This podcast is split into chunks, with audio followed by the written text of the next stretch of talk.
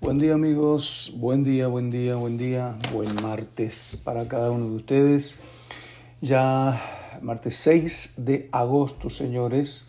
Hoy terminamos de leer el capítulo 11 de San Juan. Leemos también dos capítulos de Segunda de Crónicas, el 12 y el 13, el 13 y también leemos Salmos 76. ¿Listos? ¿Preparados? Ya entonces. San Juan 11, desde el 28 en adelante dice, Habiendo dicho esto, fue y llamó a María su hermana, diciéndole en secreto, El maestro está aquí y te llama. Ella cuando lo oyó se levantó de prisa y vino a él. Jesús todavía no había entrado en la aldea, sino que estaba en el lugar donde Marta lo había encontrado. Entonces los, los judíos que estaban en casa con ella y la consolaban cuando vieron que María se había levantado de prisa y había salido, la siguieron diciendo, va al sepulcro a llorar allí. María cuando llegó a donde estaba Jesús, al verle, se postró a sus pies diciendo, Señor, si hubieses estado aquí, no habría muerto mi hermano. La misma palabra que le, hizo, le dijo eh, Marta, ¿no? Probablemente ellas lo habían conversado mucho. Jesús entonces al verla llorando y a los judíos que la acompañaban también llorando, se estremeció el espíritu. ¿Alguna vez usted puso atención en las emociones que expresa Jesús? ¿Mm? Se estremeció. Tuvo, sintió soledad, se sintió abrumado, se enojó, se alegró el espíritu la Biblia nos demuestra un montón de, las emociones de Jesús. Y se conmovió y dijo, ¿dónde le pusisteis? Le dijeron, Señor, ven y ve. Jesús lloró. Dicen que es el versículo más corto de la Biblia. Y algunos pícaros cuando tienen que ser versículo de memoria dicen San Juan 11:35. ¿Mm? Dijeron entonces los judíos, mirad cómo le amaba. Y algunos de ellos dijeron, ¿No podía este que abrió los ojos al ciego haber hecho también que Lázaro no muriera? Jesús, profundamente conmovido otra vez, vino al sepulcro. Era una cueva y tenía una piedra puesta encima. Dijo Jesús, quitad la piedra. Marta, la hermana del que había muerto, le dijo, Señor, y he de ella porque es de cuatro días.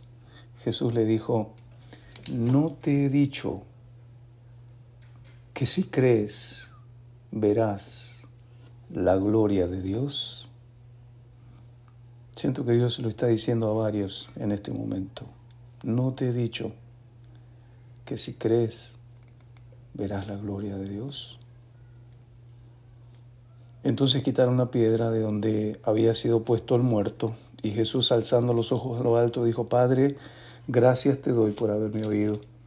Yo sabía que siempre me oyes, pero lo dije por causa de la multitud que está alrededor, para que crean que tú me has enviado. Y habiendo dicho esto, clamó a gran voz, Lázaro, ven fuera. Y el que había estado muerto salió atadas las manos y los pies con vendas y el rostro envuelto en un sudario. Jesús le dijo, desatadle y dejadle ir. Entonces muchos de los judíos que habían venido para acompañar a María y vieron lo que hizo Jesús, creyeron en él, pero algunos de ellos fueron a los fariseos y le dijeron lo que Jesús había hecho. Entonces los principales sacerdotes y los fariseos reunieron al concilio y dijeron, ¿qué haremos? Porque este hombre hace muchas señales. Si le dejamos así, todos creerán en él y vendrán los romanos y destruirán nuestro lugar santo y nuestra nación. Entonces Caifás, uno de ellos, sumo sacerdote aquel año, les dijo, vosotros no sabéis nada, ni pensáis que nos conviene que un hombre muera por el pueblo y no que toda la nación perezca.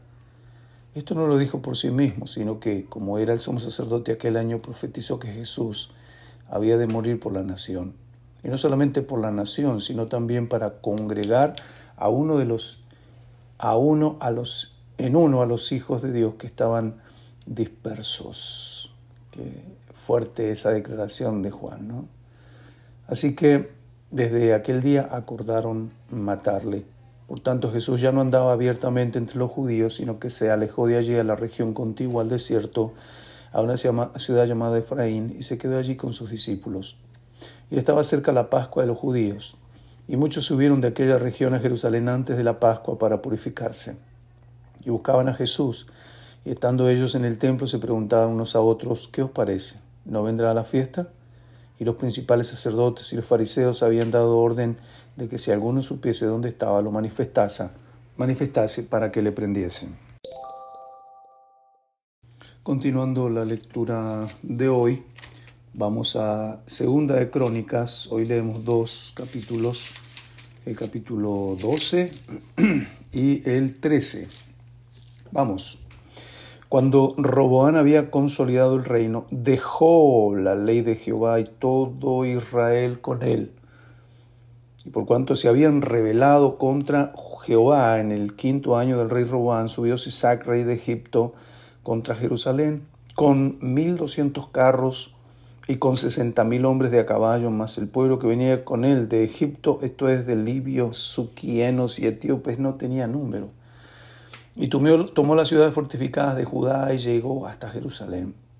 Entonces vino el profeta Semaías a Roboam y a los príncipes de Judá que estaban reunidos en Jerusalén por causa de Sisac y les dijo, así ha dicho Jehová, vosotros me habéis dejado y yo también os he dejado en manos de Sisac. Y los príncipes de Israel y el rey se humillaron y dijeron, justo es Jehová. Y cuando Jehová vio que se habían humillado, vino palabra de Jehová a Semaías diciendo, se han humillado, no los destruiré, antes los salvaré en breve y no se derramará mi ira contra Jerusalén por mano de Sisac. Pero serán sus siervos para que sepan lo que es servirme y qué es servir a los, reinos de las naciones. Subió pues Isaac, rey de Egipto, a Jerusalén y tomó los tesoros de la casa de Jehová y los tesoros de la casa del rey, todo lo llevó. Tomó los escudos de oro que Salomón había hecho y en lugar de ellos hizo el rey Roboán escudos de bronce y los entregó a los jefes de la guardia, los cuales custodiaban la entrada de la casa del rey. Cuando el rey iba a la casa de Jehová, venían los de la guardia y los llevaban y después los volvían a la cámara de la guardia. Cuando él se humilló, la ira de Jehová se apartó de él para no destruirlo del todo. Y también en Judá las cosas fueron bien. Fortalecido pues Roboán reinó en Jerusalén. Y era Roboán de cuarenta y un años cuando comenzó a reinar y diecisiete años reinó en Jerusalén, ciudad que escogió Jehová de todas las tribus de Israel para poner en ella su nombre. Y el nombre de la madre de Roboán fue Naama, amonita. E hizo lo malo, porque no dispuso su corazón para buscar a Jehová.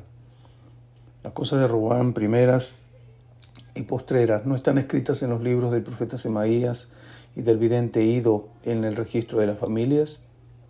Y entre Roboam y Jeroboam hubo guerra constante. Y durmió Roboam con sus padres y fue sepultado en la ciudad de David y reinó en su lugar Abías, su hijo. Capítulo 13.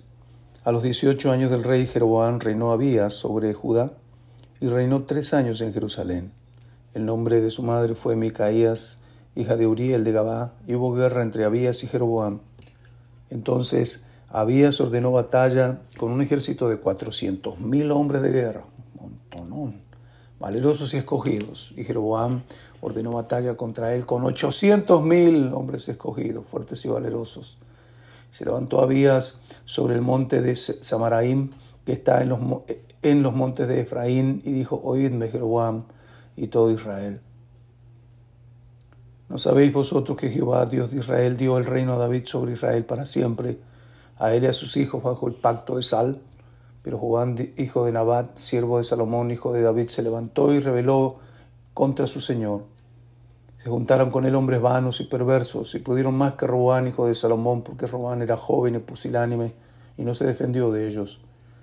Y ahora vosotros tratáis de resistir al reino de Jehová en mano de los hijos de David, porque sois muchos, y tenéis con vosotros los becerros de oro que Jehová, Jeroboam os hizo por dioses. ¿No habéis arrojado vosotros a los sacerdotes de Jehová, a los hijos de Aarón y a los hijos y a los levitas, que os, y os habéis designado sacerdotes a la manera de los pueblos de otras tierras, para que cualquiera venga a consagrarse con un becerro y siete carneros, y así sea sacerdote de los que no son dioses? Mas en cuanto a nosotros, Jehová es nuestro Dios, y no le hemos dejado. Los sacerdotes que ministran delante de Jehová son los hijos de Aarón, y los que están en la obra son levitas. Los cuales queman para Jehová los holocaustos cada mañana y cada tarde, y el incienso aromático, y ponen los panes sobre la mesa limpia, y el candelero de oro con sus lámparas para que ardan cada tarde, porque nosotros guardamos la ordenanza de Jehová nuestro Dios, mas vosotros le habéis dejado. Y aquí Dios está con nosotros por jefe y sus sacerdotes con las trompetas de júbilo para que suenen contra vosotros. Oh hijos de Israel, no peleéis contra Jehová, el Dios de vuestros padres, porque no prosperaréis. Pero Jehová, Jeroboam hizo tender una emboscada para venir a ellos por la espalda, y estando así delante de ellos, la emboscada estaba a espaldas de Judá. Y cuando miró Judá, he aquí que tenía batalla por delante y a las espaldas por lo que clamaron a Jehová y los sacerdotes tocaron las trompetas. Entonces los de Judá gritaron con fuerza, y así que ellos alzaron el grito, Dios desbarató a Jeroboam y a todo Israel delante de Abías y de Judá. Y huyeron los hijos de Israel delante de Judá, y Dios los entregó en sus manos.